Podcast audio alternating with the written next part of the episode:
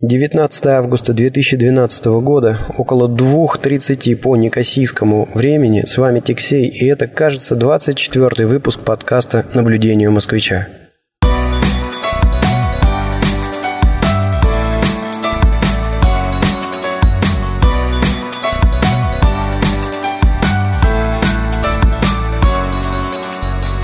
Кажется, потому что записываюсь в абсолютно непредвиденных, скажем так, условиях.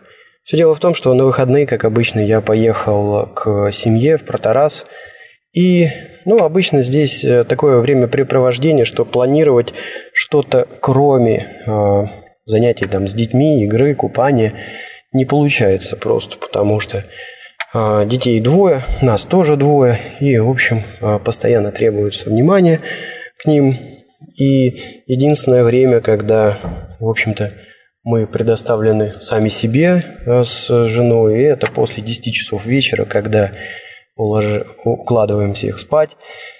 Но обычно к этому времени мы измотаны уже сами, потому что утро начинается около 6-7 часов утра, а, и ни о чем, кроме сна, мечтать не можем. Но вот тут вот так получилось, что несмотря на то, что обычно, обычно я засыпаю сам, пока укладываю детей на дневной сон, а тут э, удалось, э, удалось э, выступить так, что все спят, и жена, и двое детей, а я, значит, как-то вот вроде бы даже и не сплю, и появилась свободная минутка.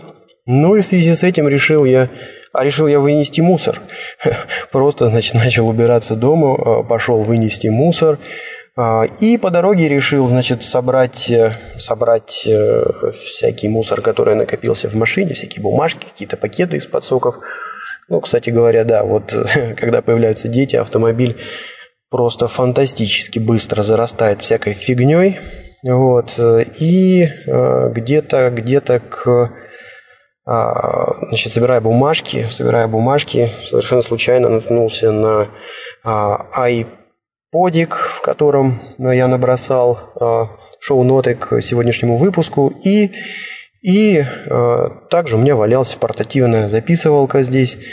И, в общем, ушел выбрасывать мусор и не вернулся. Засел я тут записывать с вами выпуск. Надеюсь, что меня не хватится. Я уложусь в свои обычные 30-40 минут. И, в общем-то, вернусь домой до того момента, как все мои проснутся.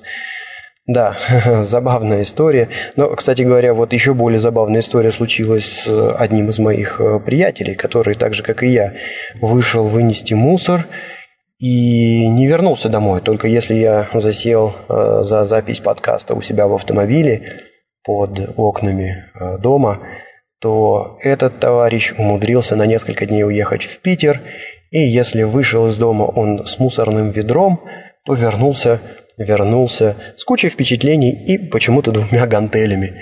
Да, но, наверное, самое большое удивление в этой истории заключается в том, что его супруга сумела понять и простить. Ну да ладно. Итак, записываюсь я, сидя в автомобиле. Жара тут нереальная. У меня сейчас э, на градуснике около 38 э, градусов, плюс машина нагрелась, пока стояла выключенная. И в связи с этим я не отважился записывать, не включив кондиционер. Поэтому, ребята, извините, извините, возможно, э, будет сегодня более шумный выпуск, но ведь главное это же содержание. Итак, о чем же я собирался сегодня с вами поговорить. Ну, прежде всего, э, я хотел вернуться к а, предыдущему выпуску, в котором я рассказывал о том, что у меня была идея использовать э, турецкую часть для того, чтобы более быстро приезжать в а, Протарас. А, но, к сожалению, эта, эта идея она полностью провалилась. Несмотря на то, что выигрыш в дистанции составляет более 40 километров, то есть ну, на 40 километров получается короче дорога, если ехать через турецкую сторону. Но прохождение границ, а получается надо два раза проходить, да, то есть один раз в а, ту сторону, то есть когда пересекаешь э, на турецкую сторону, там едешь дальше по автобану, и потом, когда, значит, уже подъехал к Протарасу, здесь второй раз границу пересекаешь. На границе, как правило, есть несколько машин, и В общем, выполнение всяческих формальностей в итоге получается съедает где-то 30-40 минут, ну, суммарно, да, то есть минут по 15, по 20 на каждом из пропускных пунктов. А, плюс если на греческой стороне автобан это, ну, действительно такая, да, хай, хайвей, да, хайвей это такая дорога, да, на которую ты вышел, и все, и ты уже по ней э, рулишь свои 100-120 э, км в час и не останавливаешься вообще, то есть нету никаких ни светофоров, э, ни каких-то знаков, то есть ты едешь, ты главный, и а, ну, то есть дорога настолько хорошая и настолько нет никаких а, а, преград, скажем так, на твоем пути, что вот у меня даже есть товарищ, который просто машину ставит на круиз-контрол, то есть ну, он выставляет на руле скорость, вот. И по автобанчику едет, и даже какие-то там фильмы параллельно умудряется смотреть. Вот так вот. А на турецкой стороне ситуация несколько иная. Во-первых, э, прежде всего, что у меня э, удивило, это то, что э, развилки, развилки все в одной плоскости. То есть представьте, вы едете, допустим, по хайвею, и вдруг у вас бац, знаки, пожалуйста, сбросьте скорость километров до 50, потому что впереди перекресток. И перекресток этот, он не как на греческой стороне, то есть там, грубо говоря, либо дорога проходит над э, автобаном, либо под автобаном, то есть вообще никак не создает каких-то преград. А тут вот все буквально ну, пересечение дорог, да, стоит светофор, иногда загорается красный свет, то есть ты должен полностью остановиться, пропустить машины.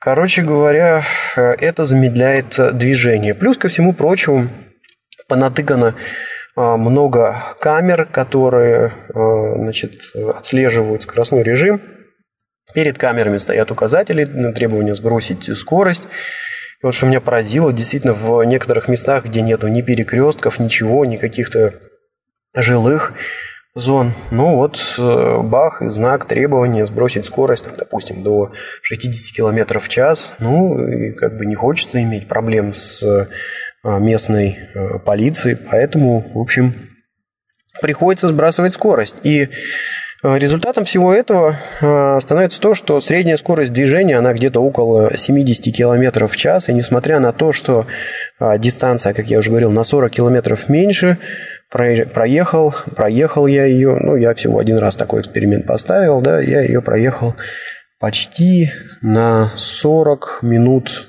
ну, дольше, да, то есть вот эта дорога у меня заняла. Ну и, кроме всего прочего, конечно же, намного хуже разметка а, на той стороне и в целом качество дорог а, хуже. А, освещение, да, вот мне, у меня есть э, астигматизм, и особенно это проявляется в, а, скажем так, слабом освещении. Ну, в общем, мне было достаточно тяжело ехать, тяжело ехать, и и в итоге я принял решение, что вот, этот, вот эти вот 40 километров, они не стоят того проигрыша по времени и напряга, а, поэтому стал я а, снова ездить, не выпендриваться по греческой стороне. Оказалось, это просто элементарно быстрее и удобнее, и удобнее, э, чем, значит, вот э, по турецкой стороне. А следующий момент, о котором я хотел поговорить, как вы уже знаете, я достаточно давно а, в целях а, ну, в целях изучения английского языка, да, мне хотелось поднять уровень э, своего а, английского, именно вот понимания на слух английской речи. Я начал слушать книжки на английском языке на audible.com. И вот э, не так давно я рассказывал про одну из книжек, в которой рассказывалось, рассказывал, в которой, говорилось про э, информационные империи. Сейчас случайно совершенно э, наткнулся на э, очередную книжку. Книжка называется The Next Decade, и в ней автор пытается делать прогнозы о том, какая должна быть политика и что вообще будет в мире происходить в ближайшие десятилетия с точки зрения, ну, именно Штатов, да. А, и что мне очень и очень э, так вот э, бросилось в глаза, да, не переживайте, как бы, если вам интересно, на обе книжки я дам в ссылки в шоу-нотах, и можете, в общем, их э, тоже послушать, если возникнет интерес. Ну, так вот, центральной идеей в книге об информационных а, империях э, было то, что, в общем-то, монополии, э, монополии, империи, да, которые выстраивались в Соединенных Штатах, ну, такие как, э, допустим, телефонные компании, такие как Голливуд, такие как телевизионные компании, это на самом деле не очень хорошо, и в итоге такие империи, такие вот монополии, они тормозят э, развитие, э, развитие ну, в целом индустрии и человечества, да, и надо эти монополии каким-то образом ограничивать, ну, то есть государство должно там регулировать э, а, вот такую ситуацию на рынке или, может быть, даже разрушать какие-то монополии, ну, чтобы, чтобы все-таки была какая-то конкуренция, которая подстегивала компании как-то не, не строить э, барьеры, да, и защищаться от э, а, ну, э, делать невозможным выход на рынке других конкурентов, а наоборот как-то развиваться, изобретать что-то новое, придумывать какие-то новые методы и за счет этого вылезать.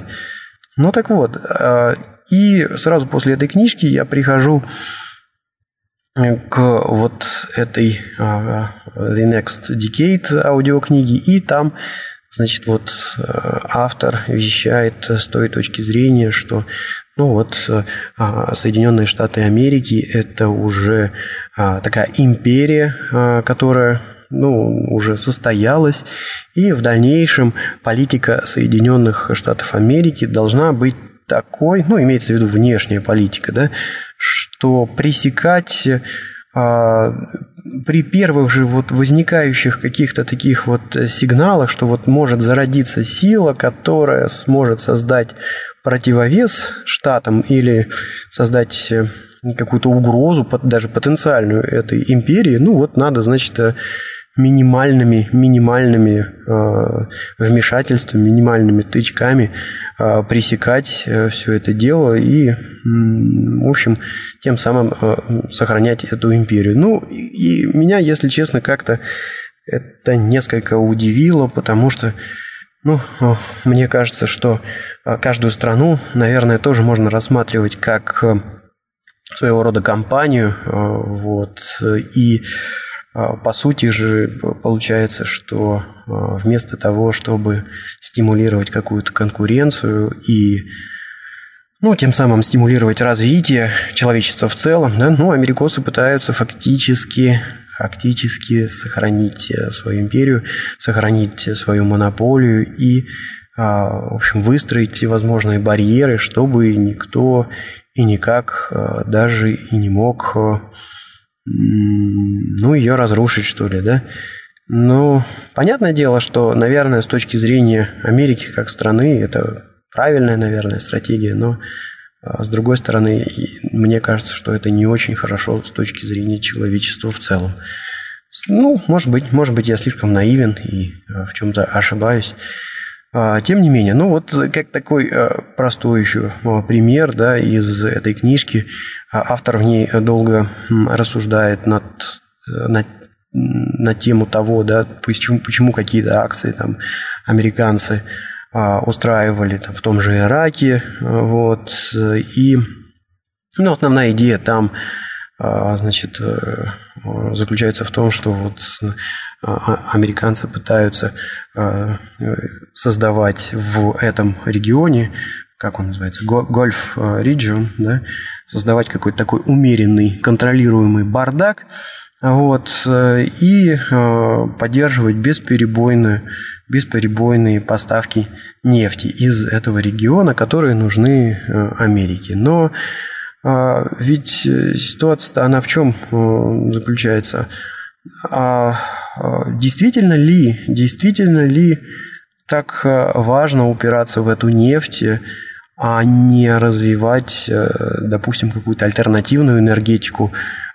И может быть, эта нефть, она и, и ну, скажем так, ну, наверное, да, на, на данном этапе она нужна, но, может быть, э, грубо говоря, если именно удариться в развитие альтернативной энергетики, может быть, как, как-нибудь там в ту же ядерную, да, как-то ее а, пытаться сделать более безопасной, более какой-то контролируемой, да, а, можно прийти к тому, что ну, вообще как бы вот эти вот а, вот эти вот э, страны из гольф регион, да, они станут неинтересны. Ну, не знаю.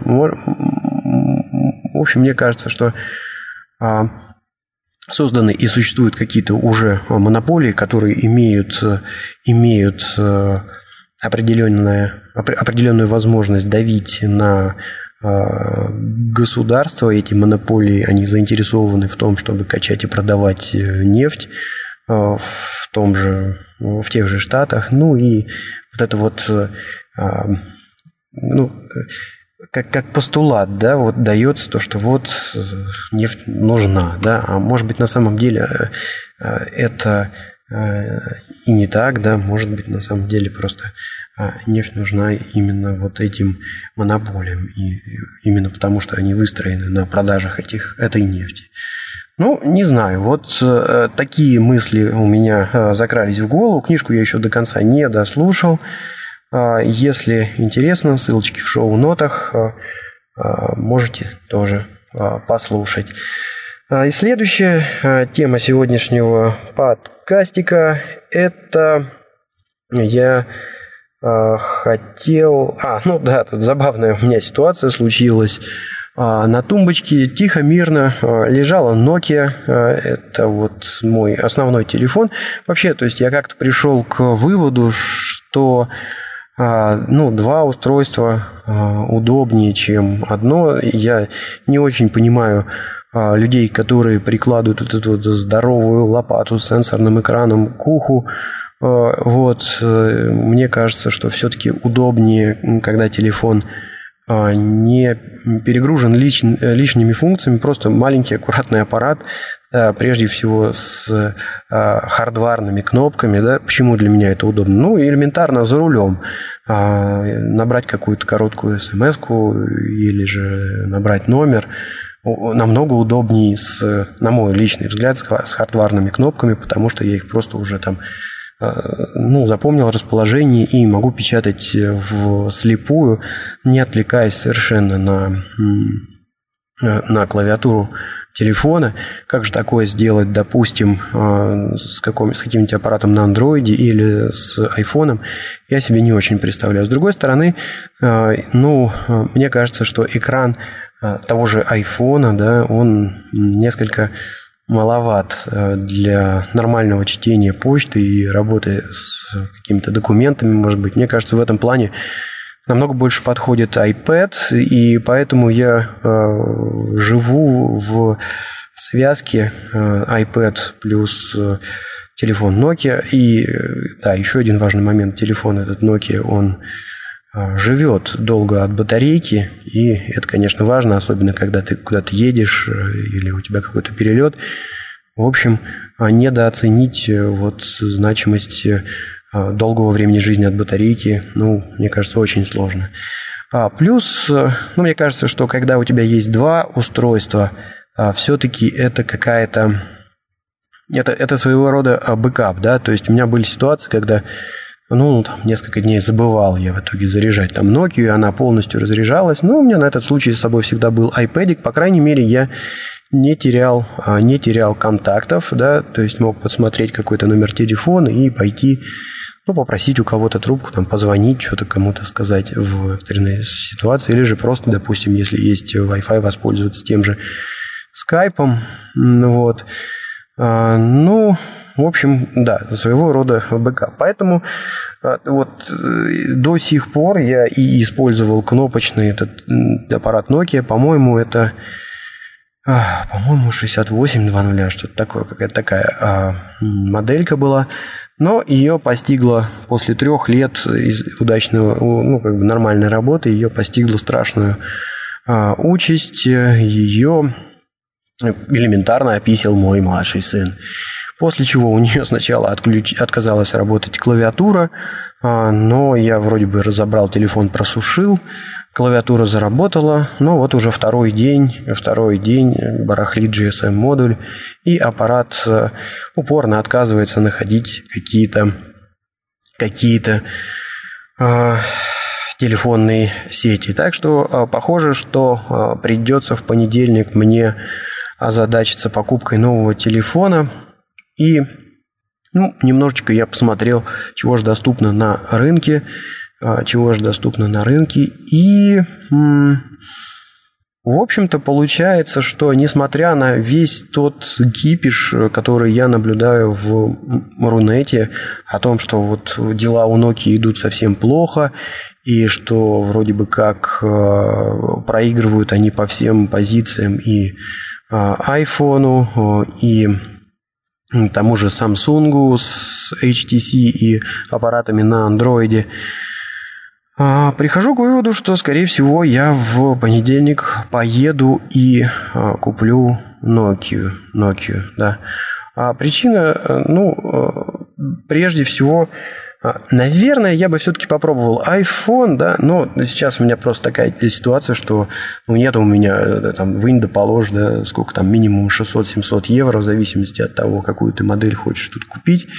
Нет у меня сейчас таких денег, э, и я смотрю чего-то подешевле, вот, э, и, ну, э, аппараты, аппараты на том же андроиде очень пугают своим временем работы. Да, прежде всего временем работы от батареи, вот. Ну и второй момент, который смущает, это же, конечно, отсутствие хардварных кнопок. Хотя сейчас э, многие говорят о голосовых э, функциях там, того же Android или Siri у iPhone, э, но все равно как бы вот, ну, критично мне, чтобы телефон не разряжался долго. Бывает у меня иногда какие-то такие поездки, где надо, чтобы телефон и два, и три дня выживал на одном заряде.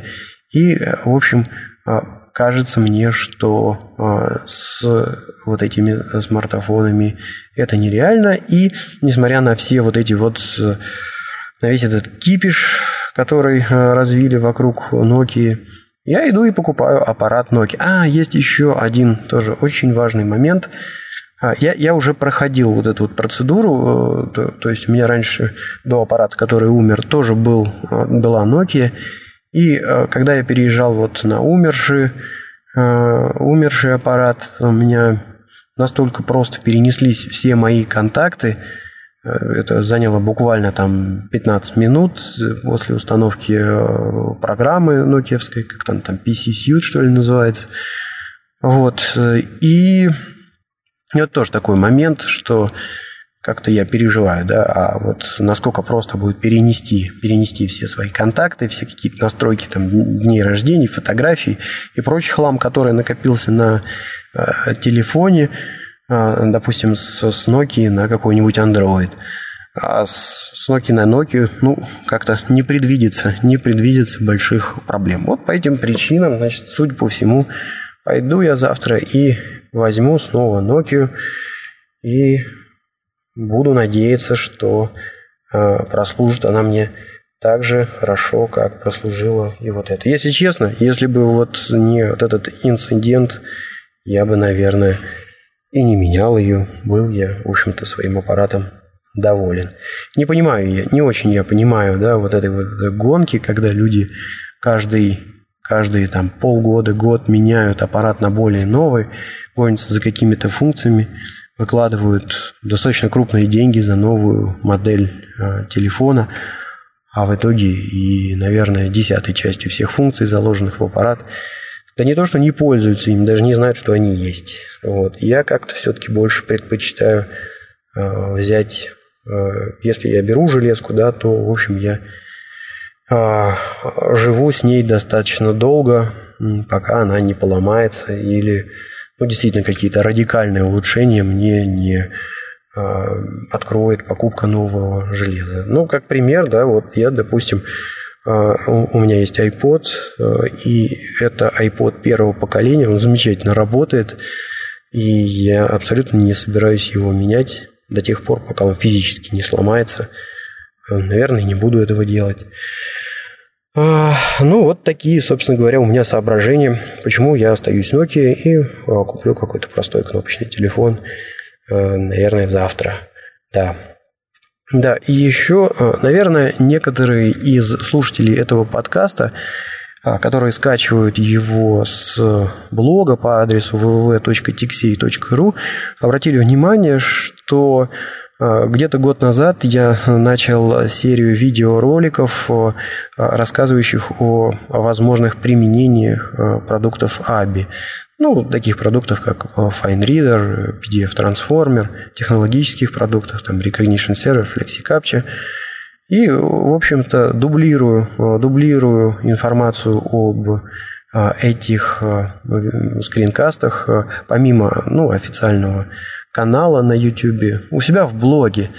Ну так вот, потихонечку-потихонечку э, дожил я до 50-го скринкаста, который будет записан, скорее всего, э, в конце следующей недели. И э, так как это своего рода юбилей, э, в рамках этого скринкаста э, будет, наверное, разыграно несколько лицензий на FineReader и, возможно, PDF Transformer. Пока еще до конца не решено, как это будет разыгрываться и сколько лицензий будет разыграно. Но, тем не менее, если вам хочется получить э, такую лицензию, вот можно будет попробовать это сделать, поучаствовав в конкурсе, который будет э, анонсирован в рамках следующего скринкаста. Произойдет это все, скорее всего, в конце, в конце недели. В конце недели. Ну, заходите на блог www.tixey ru или смотрите канал YouTube slash exitixi. Ну, это перевертыш тиксей с буквой Т посередине одной. А вот такой небольшой анонс. Анонс. Ну вот, кстати говоря, вот э, небольшая предыстория, с чего начались все эти скринкасты. Да, собственно говоря, а, я, э, в общем, а, иногда, ну как, не иногда, у меня был, был конкретный случай, да, когда а, я, значит, параллельно э, у меня проходил, а, по-моему, по-моему, какой-то тренинг, да, по каким-то э, навороченным там уже применением программ ABI, и, там я учился скрипты писать, что-то как-то API использовать.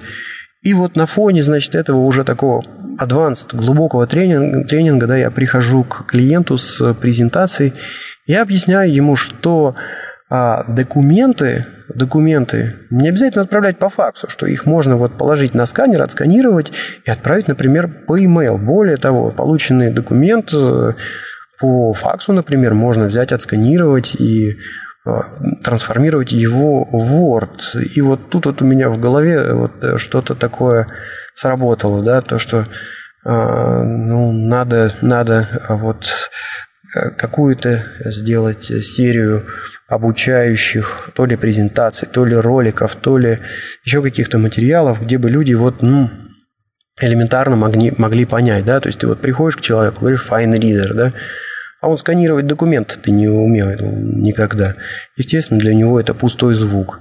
И вот э, а, как-то мне захотелось сделать серию таких роликов, да, а, которые были бы сфокусированы больше даже не на, а, не на продуктах, а на проблемах, которые можно решать с помощью абельских продуктов.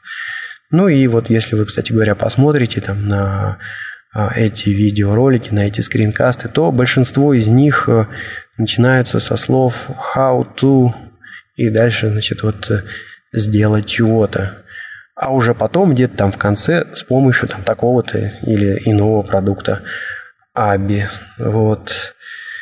Ну да ладно. А, кстати говоря, вот, наверное, наверное, вы услышали мой голос сегодня немножко осипший, немножко, немножко я гундошу, и связано это с тем, что да, с климатом это с кипрским связано, и с вот ну, в общем, немножко тут все по-другому, нежели в Москве происходит, да, то есть это жара, страшная жара днем, а при этом, э, если ты находишься возле моря, то еще и высокая влажность.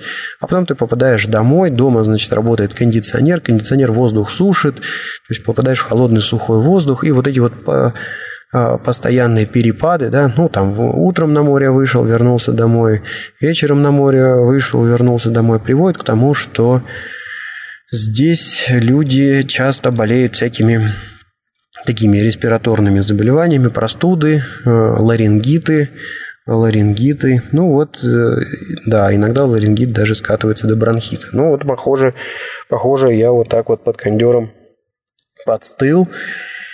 И что-то, что-то, что-то у меня такое похожее на ларингит началось. Мучаемся, мучаемся. Еще из тем на сегодняшний выпуск, который я бы хотел обсудить. А, ну вот э, купил э, Купил я свежую газету «Вестник Кипра». Это такая русская газета, которая выходит здесь, э, на острове. Ну и прочитал там о том, что в связи с кризисом на Кипре начали начали увольнения в крупнейших банках, таких как Банк Кипра, и Морфин Популяр Банк. А, и также в госсекторе начали сокращать зарплаты, тоже людей как-то увольнять. А, естественно, по этому поводу много воплей, много возмущений. Но удивительно не это, а удивительно то, что страдают от всего этого прежде всего а, иностранцы. Почему? Да, потому что иностранцу, особенно не из, человеку не из Европейского Союза, для того, чтобы оставаться на Кипре и работать, да, необходимо получать вид на жительство, вид на жительство с правом работы. И не так давно в комиссию, которая, ну, государственная комиссия, которая принимает э, решение о том, выдать или не выдать конкретному человеку вид э, на жительство, пришла тетечка из Министерства труда с э, такой, в общем-то, подачей. Ребята, до чего же вы тут эти самые виды налево и направо раздаете, когда нам бы э, своих, своих людей труда устроить. Ну вот такая ситуация, вроде как по слухам, по слухам, стали очень много аппликаций на виды на жительство с правом работы на Кипре резать, а, отказывать людям в а, таких видах на жительство. Ну, посмотрим, что будет. У меня, у меня ну, как бы плановое продление вида намечено где-то в октябре этого года. Ну, будем надеяться, что меня, меня как-то не затронет а, эта волна негатива. В общем-то, я не работаю ни в госсекторе, ни в банковской сфере. Как-то я вроде бы в а, сфере IT. Да вообще, если честно, у меня складывается ощущение, что да не особо Кипр и э, затронут э, кризисом, что ли, да кроме вот именно а, госсектора а, и, и вот этого финансового банковского сектора. Ну, может быть, еще да, может быть, еще вот э, девелоперы э, почувствовали на своей шкуре кризис, люди стали а, более аккуратно покупать недвижимость. То есть раньше было много продаж именно таких спекулятивных. Да? Люди видели, что рынок недвижимости растет, и тупо заливали деньги в недвижимость в надежде, что удачно спекульнут через пару лет. Ну и вот сейчас, естественно, продажи в недвижке упали, и, а, конечно же, девелоперы начали меньше строить, и тут какое-то а, какое-то уменьшение количества рабочих мест тоже, наверное, было. Но вот по другим сферам, ну, я, честно говоря, не особо замечаю кризис на Кипре. Ну и в связи с этим как бы мне меня немножко раздражает вот эта вот ситуация, да, то есть тут а, просто в открытую люди, а, в общем, смеются над тем, насколько вольготные условия в государственных учреждениях и какие они неадекватные зарплаты получают при этом, и как неэффективно при этом все эти государственные структуры работают. Это раз, да, в общем-то, много ходит разговоров о том, что в целях личной наживы там многие банкиры в том же Лайки и в банке Кипра размещали много денег э, в греч... ну, покупая греческие бумаги, и, в общем-то, это привело к большому кризису, который, э, финансовому кризису, который сейчас вот есть в банковской сфере. Ну, как бы вот, да, там, ребят, вы кашу заварили, да, а вот расхлебывать все это должны а, работники других сфер и иностранцы. Это, конечно, как-то так не очень приятно. Ну, да бог с ним, будем, живы будем, не помрем. Надеюсь, что как бы вот это вот мое правило жизненное, да, что если ты по жизни что-то умеешь, то а, ты как-то вырулишь оно и в этот раз сработает, и все будет хорошо. Ну и последний момент, последний момент, э, который я сегодня хотел осветить, это про, опять же, изучение языков. У меня э, старший сын начинает говорить, э, и, ну, так как, во-первых, он а, вертелся долгое время а, в английском садике, ну, как год он отходил, а сейчас у него каникулы, и он активно, наоборот, слушает э, русский язык, мы в семье общаемся по-русски, и друзья тут тоже из России подъехали, то есть, ну, можно сказать, что он только по-русски общается. Столкнулся он с тем, что в русском языке нужно тут и по родам, и по числам как-то все согласовывать, делает много ошибок, а, мама, я сделала, мама а, мужского рода у, нее, у него часто становится, и наоборот. Ну, в общем, а, делает вот он много таких ошибок, естественно, его приходится поправлять, объяснять, да-да-сюда, там, что это женский род, это мужской. Вот. Ну, вот я подумал, что все-таки вот э, существует э, два разных э, изучения языка, да, то есть вот одно дело, когда ты идешь и изучаешь язык э, с нуля, это, наверное, все-таки несколько сложнее, и преподаватель должен эм, как бы, ну, строить свои уроки совсем по-другому, нежели если речь идет об обучить человека использовать язык правильно тот язык, который он уже так или иначе знает. Ну вот посмотрите, например, а, на а, то, как в школах мы изучали русский язык. Ты туда приходишь, там, и тебе говорят, а, ну вот, как определить мужской э, это род или, или женский, да? Ну вот тебе говорят, а ты э, посмотри, на какой вопрос отвечает это слово. То есть вот если э, какой, там, допустим, какой стул, да, ну, значит, это мужской род. А если на вопрос какая, э, допустим, какая деревня, да, ну, значит, это женский. Но это же подразумевает что? Что человека в голову уже заложено что вот это слово отвечает на такой вопрос, а это ну, на другой вопрос. А теперь э, представьте себе, ну разве можно такие же правила давать человеку, который изучает язык с нуля? Да для него это мука будет все эти вопросы учить. То есть, ну вот оно должно идти э, несколько по-другому. Какой путь сложнее или легче, я не знаю.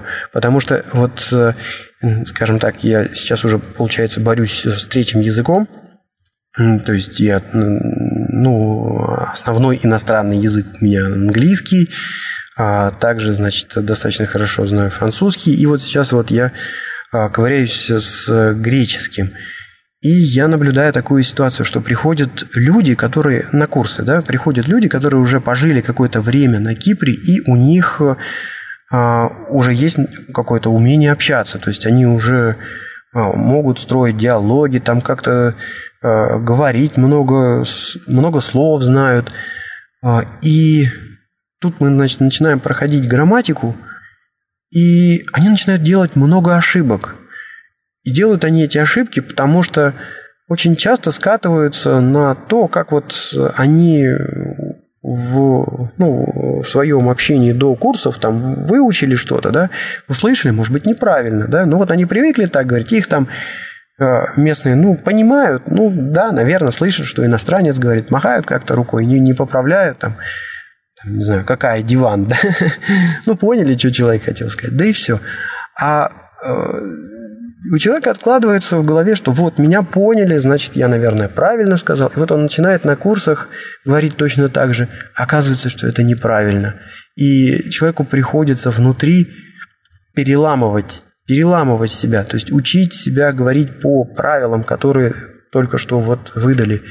Ну и как показывает практика, это бывает очень нелегко, а иногда даже тяжелее, чем а, выучить что-то правильно с самого начала. Поэтому я не знаю, какой, какой правильно метод э, изучения какой метод изучения языка более правильный. Более того, я считаю, что, наверное, все-таки правда, она где-то посередине. То есть ты должен жить в среде и при этом ходить на какие-то курсы, где бы тебе объясняли грамматику. Наверное, вот это действительно даст э, наилучший результат. Но э, тут должен быть еще важный момент, что среда должна быть такая, что ты вынужден говорить на этом языке. Вот проблема Кипра заключается в том, что все вокруг говорят по-английски, а иногда даже по-русски. И ты приходишь в магазин, ты пытаешься объясниться по-гречески, люди видят, что ты делаешь ошибки и говоришь что-то неправильно, и начинают э, переключаться на английский или даже русский. А, ну, ты же не для этого начинал говорить по-гречески, ты хотел попрактиковаться. И это приводит к тому, что, ну, в общем, велик соблазн скатиться на простой язык, ну, простой в том смысле, что ты его уже знаешь, и, и изучение, изучение а, нужного языка, оно, в общем-то, замедляется. Ну да ладно, а, в общем, наговорил, наговорил я, ух ты, почти 45 э, минут. А, наверное, на этом можно заканчивать очередной выпуск подкаста. Пойду-ка я домой, посмотрю, не проснулись ли э, мои. Всем желаю хорошей недели, которая вот-вот должна начаться. Ну и не забывайте оставлять ваши комментарии в блоге этого подкаста по адресу v.tixey.ru или на подкаст-терминалах arpod.ru и podfm.ru, где я тоже публикую свой подкаст. Все, ребята, пока!